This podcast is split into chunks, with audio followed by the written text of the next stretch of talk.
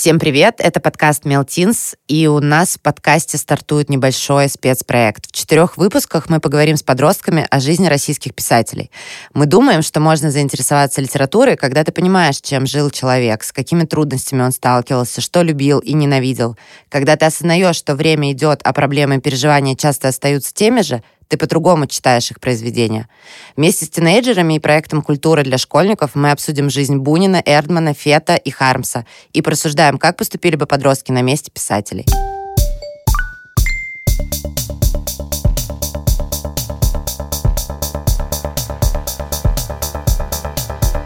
Мелтинс.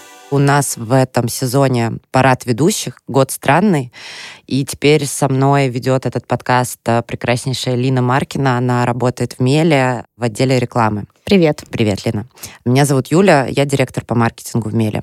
И сегодня мы разговариваем с Егором и Катей. Привет. Привет. Про то, как они относятся к эмиграции на примере жизни Бунина. Я сейчас зачитаю на правах приглашенного ведущего краткую биографию Бунина.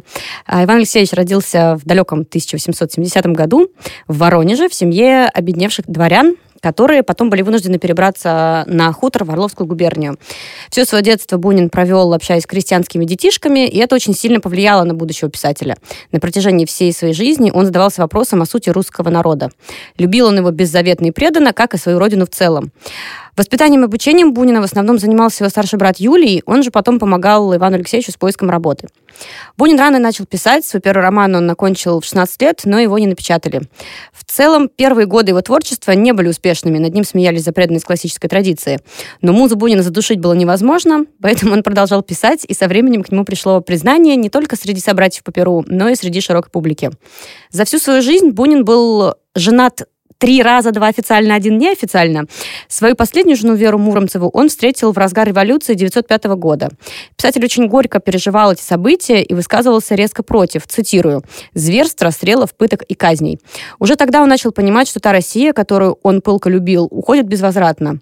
Бунин чувствовал приближение войны, однако уезжать из России с концами он не спешил. Несколько лет они вместе с Верой путешествовали от Одессы до Цейлона, сейчас это Шри-Ланка. В это время он пишет известную деревню «Господин из Сан-Франциско», продолжает размышлять на тему глубины души русского человека. Первая мировая война и Октябрьская революция 1918 года окончательно истощили Бунина. Он потерял всякую веру в то, что в России и народ смогут когда-нибудь отправиться от всего этого. В это время он писал «Есть два типа в народе. В одном преобладает Русь, в другом чудь, меря. Но и в том, и в другом есть страшная переменчивость настроений, обликов, шаткость, как говорили в старину. Народ сам себе сказал – из нас, как из древа, и дубина, и икона, в зависимости от обстоятельств и от того, кто древо обработает. В 918 году они вместе с Муромцевой отплывают через Одессу в Константинополь. В это же время он пишет знаменитые «Окаянные дни», яростно обличая бунт и новую власть России. Окольными путями они с женой по приглашению попадают в Париж, чтобы уже никогда не вернуться в Россию. Оставшиеся 35 лет жизни он прожил изгнанником, так он сам себя называл, практически в полной нищете. Даже Нобелевская премия за развитие традиции русского языка в литературе, которая могла бы подправить его финансовое состояние, вся ушла на оплату многочисленных долгов, скопившихся за годы жизни во Франции.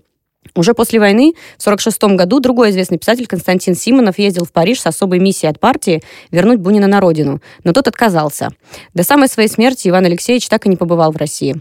Вот такая вот грустная история, которая подводит нас как раз э, к теме сегодняшнего разговора, иммиграции, как сказала Юля. Ребят, вот как вы считаете, действительно ли Бунин поступил правильно, уехав из страны? Вот он всю свою оставшуюся жизнь тосковал по родине, мечтал вернуться в ту дореволюционную Россию, но так и не смог этого сделать и умер практически в нищете. Думаете, это того стоило, Егор, Катя? Я думаю, что его отъезд был все-таки не вынужденным, и он был обусловлен не выбором моральным, а выбором умереть или не умереть в ближайшие несколько лет, так как все мы знаем о единственном примере, скорее всего, единственном теплох... философского теплохода. Это корабль, на котором были отправлены в ссылку в другие страны интеллигенция в конце десятых годов. Все предыдущие группы интеллигентов были или расстреляны, или отправлены по ссылкам в лагеря на крае страны. В общем-то, судьба ну, незавидная, уж точно. И Бунин все-таки, наверное, понимал, что э, не сейчас, до завтра и за ним придут. Что, в принципе, и вынудило его отплыть в Константинополь. Ну и понятно, что даже те, кто смог выбраться из России на тот момент, имели большие надежды на то, что они смогут вернуться. Они были тоже э, чем-то обусловлены, потому что э, гражданская война не закончилась, еще Белая армия стояла, Деникин еще с какими-то силами, Крым еще не сдали, поэтому э, все-таки на тот момент, когда Бунин отплыл из России, его решение можно трактовать как верное, я считаю. Я думаю, что для начала стоит сказать, что Бунин ходил в первую волну иммиграции, которая была с 17 по 30 годы, и помимо него эмигрировали Зинаида Гиппиус и Константин Бальмонт и Марина Цветаева. Они мигрировали по собственному выбору. Как сказал Егор, у нас э, был философский теплоход, когда людей заставляли покинуть страну. То есть э, Выбор-то хоть и собственный, но это вынуждено, поскольку, э, я думаю, на тот момент, в 1934, по-моему, году в России сформировался Советский союз писателей, и если бы Бунин остался, у него было бы два выхода. Либо не писать совсем и держать свое мнение про себя, либо входить в этот союз писателей. И, как мы знаем, у членов Союза писателей основной идеей было это соцреализм, чтобы на страницах книг э, передавалась реальность, которая на тот момент творилась, и, в частности, пропаганда. А, Бунин же был человеком принципов, и он бы не смог так писать.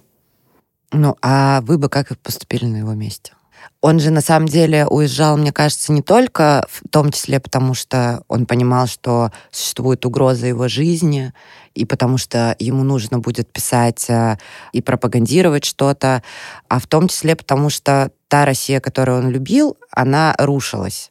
И все менялось очень сильно. То есть тот уклад жизни, к которому он привык, он сломался. Его это очень сильно раздражало. Но с другой стороны, тот уклад жизни, к которому он привык, сломался примерно после 905 года. Именно, он уже в А уехал он в 918. Да. То есть 13 лет он все-таки ждал. Но уже в 905 году он э, говорил о том, что он чувствует страх, э, и ему все это не нравится. То есть он уже на самом деле в этот момент понимал, что все катится в бездну.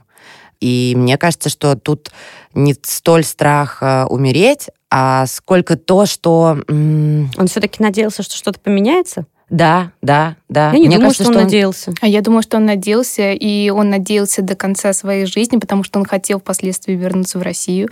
Но он не видел вариантов, там был ряд обстоятельств, по которым он не вернулся.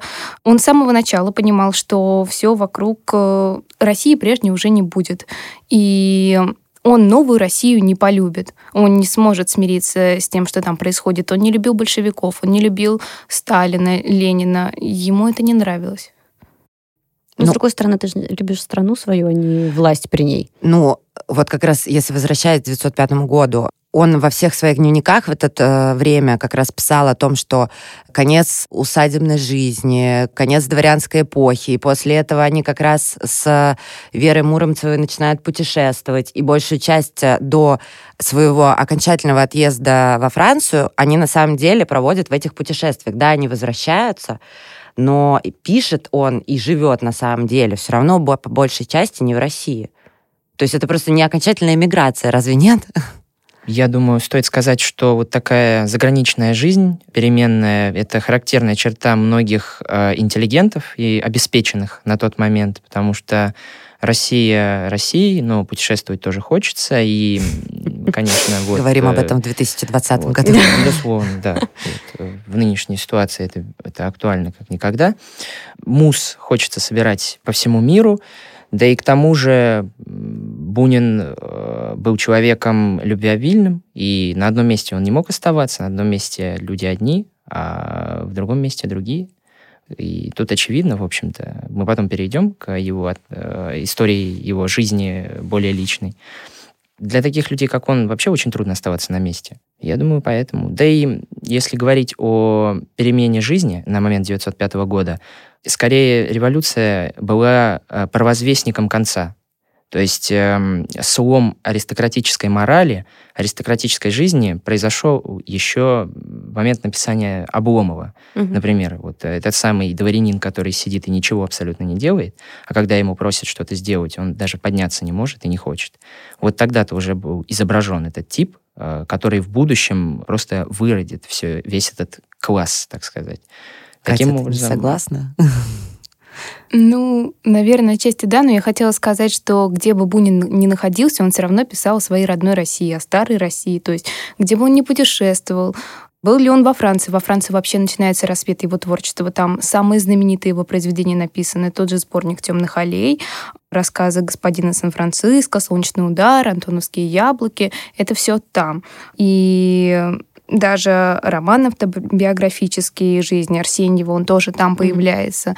И там показан исконно русский человек. Поэтому Путешествия, наверное, влияли на него с моральной точки зрения. То есть э, его ломало, иммиграция его сломала. Он же не писал долгий период времени. Но, тем не менее, он все равно возвращался к старой, к любимой России. Очень грустно, на самом деле, потому что я готовила ролик по своей работе другой про как раз э, Бунина в прошлом году, когда им э, исполнялось 149 лет со дня рождения. И ну настолько грустно, боже мой, ну вот уезжал успешный человек, вроде бы как такую процветающую, классную Европу. То есть во Францию и, и сейчас приятно эмигрировать так ненадолго. А тогда-то уж и подавно. Все, все свои друзья под боком, все там, не знаю, тебя в Италию позвали, ты поехал, какой-нибудь Горький, э, еще кто-нибудь приехал. В общем, все вокруг друг друга тусуются со своей компашкой условной. Но приехав туда, да, вот э, ты, Кать, правильно заметила, что он долгое время не писал, пытался переиздавать что-то свое дореволюционное, все без, без толку. И даже несмотря на то, что крупные свои, самые крупнейшие, известнейшие произведения он написал во Франции, все равно достатка ему этого не принесло. То есть, да, конечно, они там жили не то чтобы там совсем-совсем скромно с Верой. Да, вот они э, там, не знаю, весну и лето проводили на Лазурном берегу, в доме, все классно, Нобелевскую премию потратили на... Ну, как бы, в общем, жили примерно как все российские дворяне, поэтому, собственно, и обеднели на широкую ногу, на скудные средства и взаймы. Я вот, допустим, не знаю, ребят, представляли ли вы когда-нибудь, чтобы вы куда-нибудь уехали пожить надолго? Я не говорю про эмиграцию на всю жизнь, потому что здесь-то, конечно, э, ситуация совсем патовая, что пришлось уехать и покинуть страну по определенным политическим соображениям.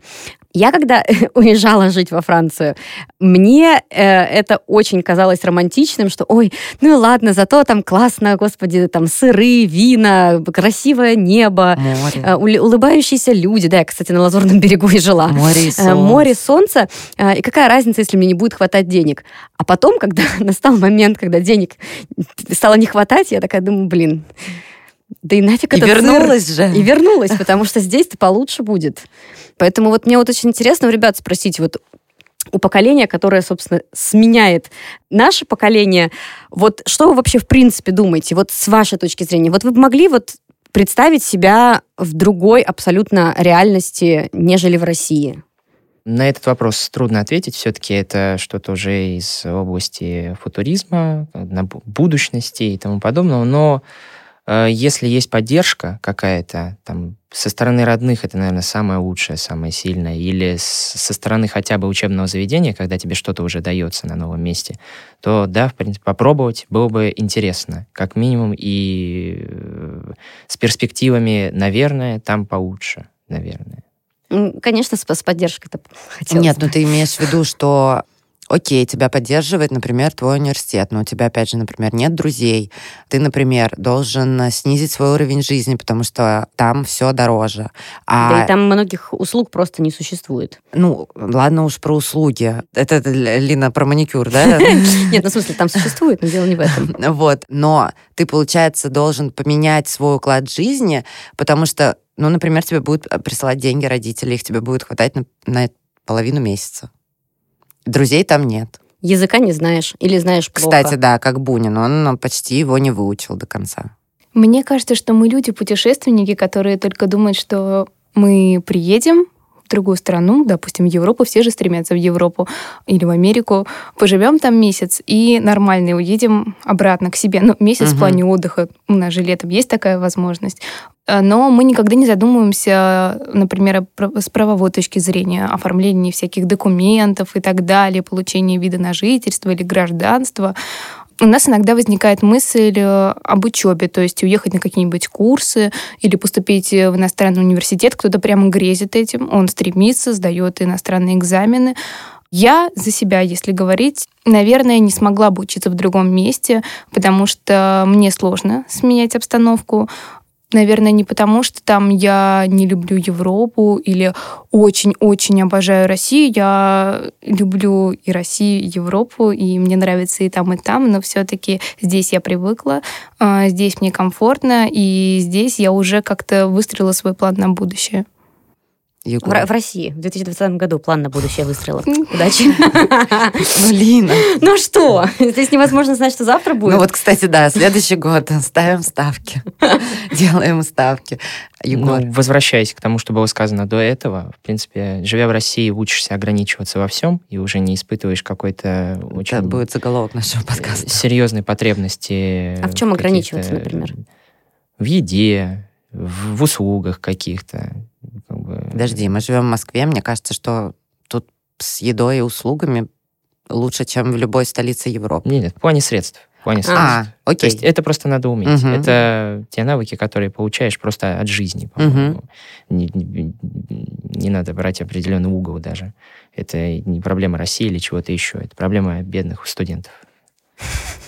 Бедные студенты. Ну, ну и ты имеешь в виду, что ты на самом деле вел бы себя так же и в Европе, потому что у тебя уже есть навыки этой, этой голодной да. жизни в России, когда ты учишься и получаешь деньги от родителей. Ну, я бы не сказал, ну, что голодный совсем. Ну, нет, я не говорю, что... Ну, конечно, если, я... если не слишком много, да, то значит очень мало. Просто ужимать себя в средствах, это жизнь учит этому в какой-то момент, и все. А у вас кто-то из знакомых уехал? Да, у меня уехало две сестры. Одна сестра уехала в Венгрию, другая живет в Германии. У них, слава богу, все хорошо. Одна э, работает уже, там, выучилась в иностранном вузе в Венгрии, поступила на, в крайне престижную компанию. Ей повезло, я считаю. То есть э, вот как минимум ей очень сильно повезло просто с тем, что она сама крайне целеустремленный человек. Потом ей просто дано было с рождения какие-то навыки, которые позволят ей пробиться куда угодно. А вторая, моя сестра, ну, удачно замуж вышла. Это ну, тоже вариант. Это тоже дано с рождения, знаешь, Егор. Но а, получается, что твоя первая сестра, которая отучилась, она уезжала именно учиться, и она понимала, что, скорее всего, будет пытаться построить карьеру там. И поэтому она поступала в зарубежный вуз. Да, то есть четко поставленная цель и стремление к ней. Вижу а цель, иду к ней. Ассимилироваться легко было ей? Что одной, что второй? Ну, э, уезжая в Венгрию, в общем-то, там э, ассимиляция у нее была несложная, так как у нее в институте училось очень много и приезжих ребят, и ребят из самой Венгрии, и у них компании очень быстро образовались. В Венгрии даже не обязательно знать язык, там язык сам по себе крайне сложный. Если я не ошибаюсь, там 29 падежей, в сравнении с русским, например. И так не очень хочется вот. венгерский учить, так еще 29 падежей. Ну вот. Э, она, например, не знает его и прекрасно общается на английском. А, до сих ну, пор есть, не знает? Да, ну, то есть разговорно она знает, естественно. Она там в магазин может прийти и сказать, что ей нужно. Как там, Бунин. Пообщаться, там э, просто какие-то житейские темы бытовые, а разговоры чуть выше уже этого, это сложно, потому что словарный запас не позволяет, или просто знание грамматики и навык просто речи самой. Угу. А в Германии которая сестра? Она знает очень хорошо язык, вот. Ну и из-за того, что у нее муж э, ну, оттуда. Ну, слушай, там... с одним же мужем не будешь общаться? Нет, ну компания мужа, друзья мужа. Нет, семья. И ты постепенно, ты стартуешь с этого, а потом можешь обрасти ну, своими. Катя, у тебя? Ну, у меня из близких э, знакомых прям не было людей, которые бы эмигрировали или поехали жить в другую страну. Я просто слежу, в принципе, почему люди могут уезжать, и я понимаю, что здесь, в России, им не дают разбиваться. Просто возвращаясь к тому, что ты говоришь, что сейчас существует или не существует иммиграция, просто мне кажется, иммиграция у, у самого слова такой оттенок, да, драматический. Вот именно поэтому я и начала Сейчас просто эти, ну как бы, сейчас это до сих пор называется иммиграция. Просто мне кажется, что, э, вот поправьте меня, э, мне правда кажется, смотря там свою сестру, которой 20 лет, что просто поменялись понятия.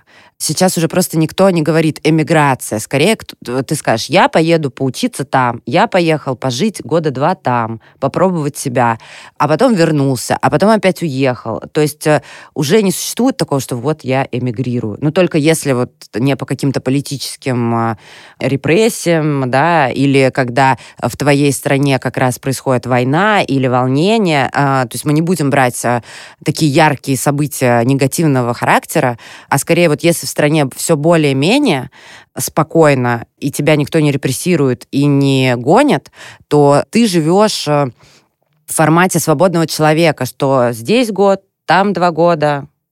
Слушай, ну на самом деле, в общем-то и целом репрессий нет уже давным-давно, массовых. Да. Вот, но по-прежнему люди искусства, врачи, педагоги, просто обычная среда интеллигентская или неинтеллигентская, все равно люди переезжают. И как бы из моего окружения очень большое количество людей переехало. Хотя не было для этого никаких вот там, не знаю, там, ни 91-го года не было повторения, ничего такого. Просто люди в какой-то момент понимают, что хватит. Мне вот на самом деле было бы интересно послушать, что Егор и Катя угу. э, думают на тему того, вот что должно произойти в России, чтобы вы сказали, все, с меня хватит, я поехал. Вы как бы спасайте свою Россию, прежнюю или будущую сами, а я, пожалуй, это. Потому что, в общем-то и целом, вы то поколение, которое может что-то, в принципе, ну, поменять качественно. Э, насчет такого события, которое заставит приехать, ну, я бы не стал брать 91 год, потому что в 91 году, наоборот, в Россию вернулось огромное количество людей. И еще из той самой интеллигенции, которая уехала. Ну, там уже, наверное, дети уже, там, правнуки, внуки и тому вот, и те же. Никто никогда не говорит в обычной, наверное, жизни, что я уезжаю, я эмигрирую. Кто-то говорит, вот я поеду, посмотрю, как там, а там посмотрим. И вот такие серьезные намерения насчет того, чтобы уехать навсегда или там на долгое время, только вот в таких случаях, когда все. То есть там сегодня-завтра за нами придут или здесь уже жить невозможно. Тогда уже да. А в обычной жизни такого уже не бывает. Люди уже с, с какой-то долей спокойствия говорят на этот счет, и поэтому не строят планов на далекое, там, далекое будущее уже касательно уезда в другую страну. Я думаю, если бы я понимала, что у меня здесь нет будущего, что я не смогу работать, что я не могу заняться любимым делом, не смогу там, допустим, преподавать, ну это пока в мечтах, uh-huh. да, что меня будут ограничивать в плане там постов в Фейсбуке в том же. Uh-huh. Я не смогу свободно выражать свои мысли, наверное, я бы уехала, потому что, ну, жизнь, когда тебя зажимают со всех сторон, когда везде... Но свобода цензура. слова для тебя важна. Свобода слова, да, это определяющее к чему хотел Бунин вернуться, почему он и не возвращался. Ну, а, он хотел вернуться к этой самой некой абстрактной родине, которую сам, каждый понимает сам по себе, и объяснить это очень трудно. Вот ты уезжаешь, и ты чувствуешь вот какую-то тягу обратно. Как, почему, зачем, не понимаешь, но чувствуешь. Вот, например, я куда-то уезжаю на какое-то время, хоть я не, не, не так долго был, э, так сказать, на чужой земле, но все равно чувствуется э, иногда, что э, вот вернуться к землице, так притронуться, к березку приобнять, знаете, вот, вот, да, вот в этом роде. Такое бывает у людей уезжающих. Почему не вернулся? Ну, власть все та же, и опять же, у русской интеллигенции, эмигрирующей в свое время, постоянно были э, крайне оптимистичные настроения на этот счет, насчет того, что власть это сейчас уйдет, и вот мы как вернемся, заживем во все времена. То есть если там почитать э, журналы, выходившие в Париже там, в 30-е годы, в 20-е годы, то у них режим скоро падет, скоро мы сейчас вернемся, народ восстанет против большевиков, там всегда один и тот же лейтмотив. То есть э, у людей, ну, из-за того, что они не жили в стране, у них, э, в общем-то, искривленное восприятие бытности той, угу. которая была в этой стране была. Так что понятно, почему не возвращался. А почему он не вернулся, когда предложили? Да, вот. Предложили ему Константин Симонов вернуться в 46 году, и Бунин согласился, но в 46 году случилось постановление партии о журнале «Ленинград и звезда», когда, насколько я помню, Марину Цветаеву и вроде как Пастернака вместе э, раскритиковали, если я не ошибаюсь... Ахматова и Зощенко. Ахматова и Зощенко, господи, перепутал имена, да. Жданов раскритиковал их полностью, объявили их диссидентами, их перестали печатать, в принципе, везде, хотя это люди, относившиеся ну, бывшие некоторыми симпатизантами, так сказать, власти, при которой они жили, они все равно получили э, свою ложку дегтя, и поэтому Бунин, когда увидел, как обошлись с людьми, которые, в общем-то, комплементарны были к власти. Он понял, что если он приедет, с ним случится как с... то же самое, что случилось с некоторыми белыми офицерами, которые вернулись во время войны. Их ну, просто... Что ничего не изменилось. Да? И, да. и все, возможно, будет даже хуже. Ну, конечно. Слушай, ну, Сталин тебе... Ты уехал, грубо говоря, до Сталина, вернулся со, как, при Сталине, и Сталин такой, ой, какой ты хороший, давай сейчас будешь писать про меня. Ну, я бы тоже задумалась. Ну, слушай, ну, не дурак же человек. Да и в конце концов, преклонный возраст достаточно. Как бы в такую, ну, что Но он уже болел. Ну, да. Он, он постоянно болел. болел. Если читать его письма, он постоянно пишет о том, что ему плохо, плохо. кому бы то ни ну было. Ну да, там, кстати, во всех его дневниках и все его знакомые говорили о том, что его еще переживания сказывались на его здоровье. То есть он настолько все... Да, и он настолько все это близко воспринимал, что ему становилось физически плохо. Но он же был гениальным человеком. На любого гениального человека окружающее воздействует. В любом случае, там все, что угодно может в его голове повернуться в любой момент, и все, и книги будут там абсолютно грустным или счастливым. Ну, угу. э, таковы творческие люди, они очень тонкие и трепетные. Я думаю, что он понимал, его бы не стали публиковать. Ну, конечно, если во Франции у него был шанс, что там эти журналы его будут публиковать, он будет известен. Он же все-таки писатель, ему нужен ответ от общества, от стран, от мира. Ему нужно, чтобы его творчество было востребовано. А в России этого бы не случилось. Он бы просто погиб. А погибать еще и в старости, когда у тебя еще и болезни, ну, это очень жестоко. Многие его знакомые, они говорили, что он еще был резок в оценке окружающих. То есть вот я сейчас зачитаю, что он там писал о Волошине. Страшнее всего то, что это было не чудовище, а толстый и кудрявый эстет, любезный и неутомимый говорун, и большой любитель покушать, ну и так далее. Там большой текст. И вот когда вы, возможно, узнаете э, такие факты о писателе, вы как-то меняете свою точку зрения о нем, или это на самом деле все равно равно, каким он был человеком, со своими знакомыми и друзьями. Я думаю, что скорее начинаешь больше понимать человека, в том, что, ну вот, э, я вот все-таки сказал о том, э, о положении Бунина, что я предполагаю, каков он был, и я, в общем-то, не осуждаю его за это нисколько, потому что я могу понять ситуацию человека и просто э, вот осознать, что ситуация была таковой, и все. У Бунина, конечно, было огромное количество критических каких-то мнений насчет его современников, насчет поэтов Серебряного века, насчет его друзей, там, насчет Максима Горького, Бальмонта, насчет там Кузьмина, э, Маяковского, Бабеля. Это даже читать иногда не совсем цензурно, то, что он о них писал. И я это оправдываю тем, что ну, творческий человек. Угу. Творческий, это творче, просто творческим людям, ну, это прощается. Они такие, вообще, люди экстравагантные очень часто. Мы просто перед э, записью с Линой как раз разговаривали об этом, потому что мы обсуждали его браки и то, что он иногда как раз в дневниках писал про своих э, жен.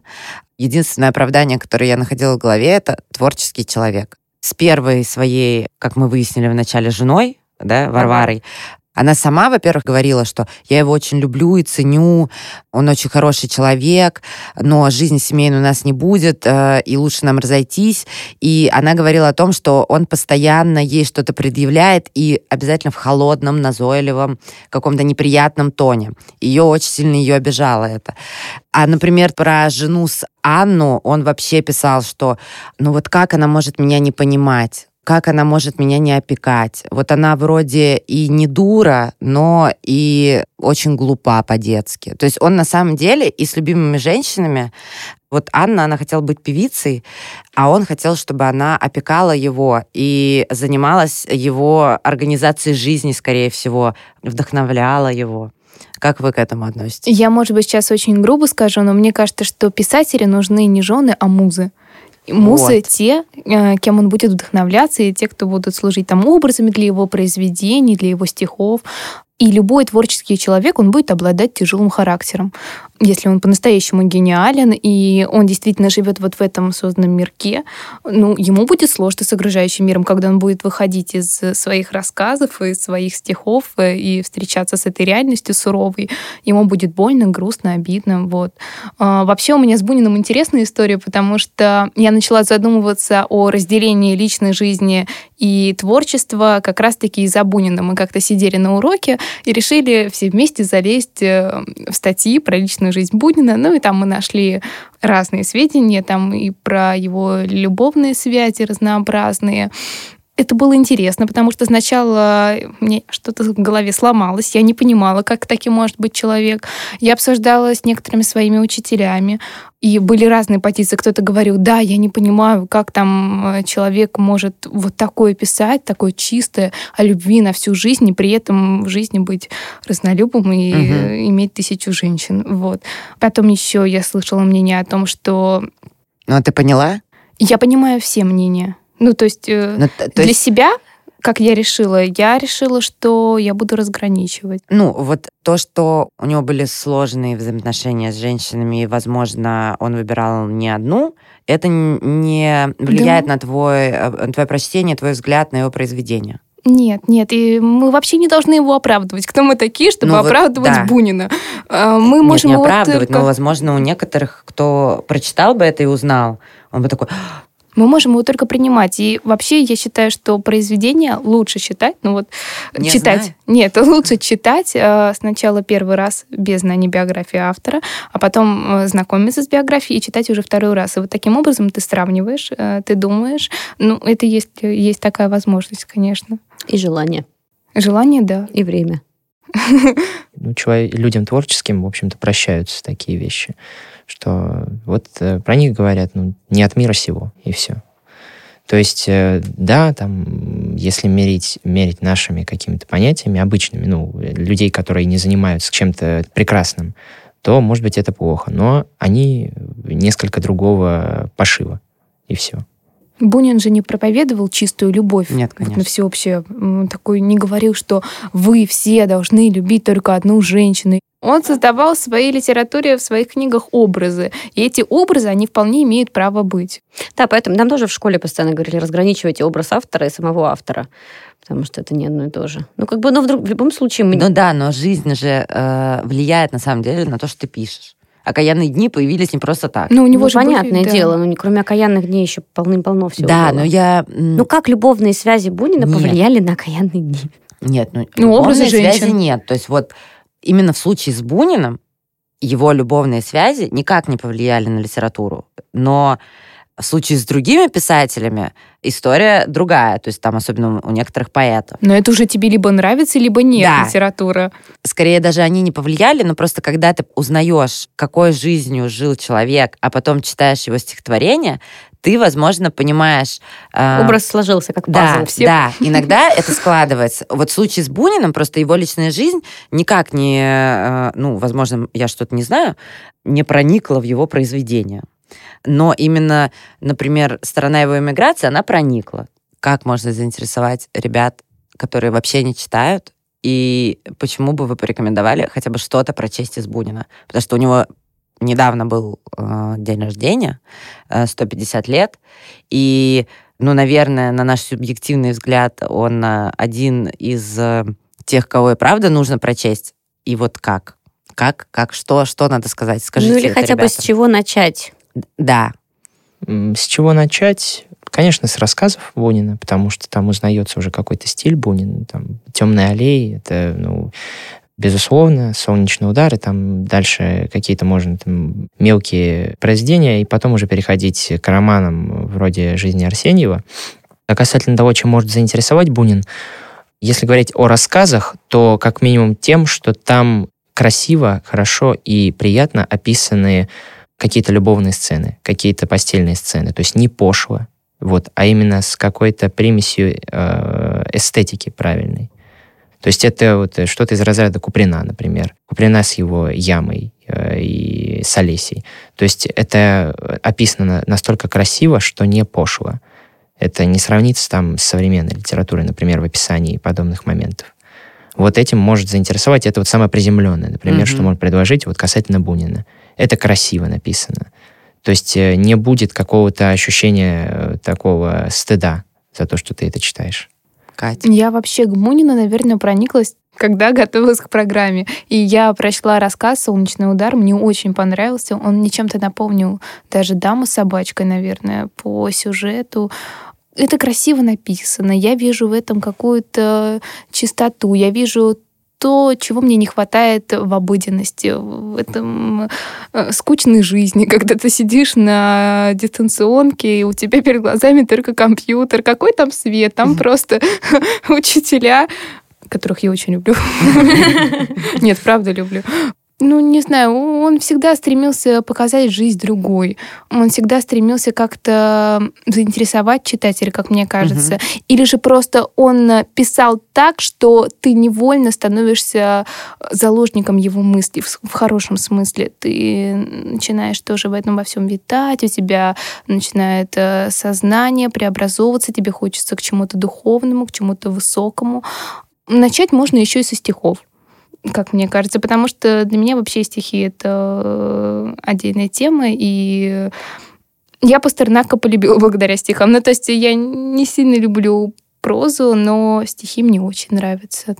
Тут тоже можно разграничивать. Лина, а ты что порекомендуешь? Слушай, я на самом деле а, могу сказать, что последнее из того, что я перечитывала, это была «Жизнь Арсеньева», но не знаю, насколько с него можно начинать.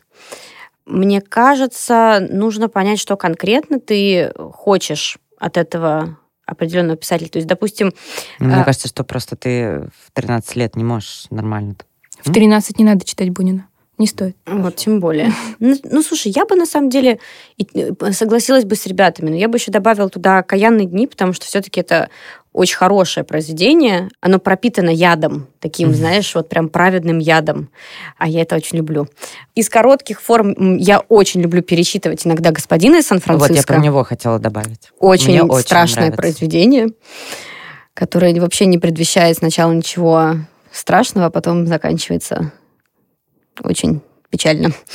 Но я, если честно, Бунина как поэта плохо помню. Я тоже, да. А, Хотя я знаю, да, что Мне кажется, последний раз в школе проходили, и то скорее Бунина как писателя. В школе всегда проходит Бунина проза, как, да? Э, да, как проза, как писателя. Мы просто разбирали стихотворение для того, чтобы готовиться к ЕГЭ, к экзамену. И вообще, мне кажется, что в современном образовании нужно четко понимать, что ты писателя смотришь на уроках одни, а потом дома можешь прийти и посмотреть его совсем другим, он тебе может понравиться чем-то. Когда ты разбираешь на уроках господина из Сан-Франциско, здесь не зависит от учителя, здесь зависит уже от э, протокола и от бумажек, mm-hmm. по которым ведутся уроки. Тебе скучно.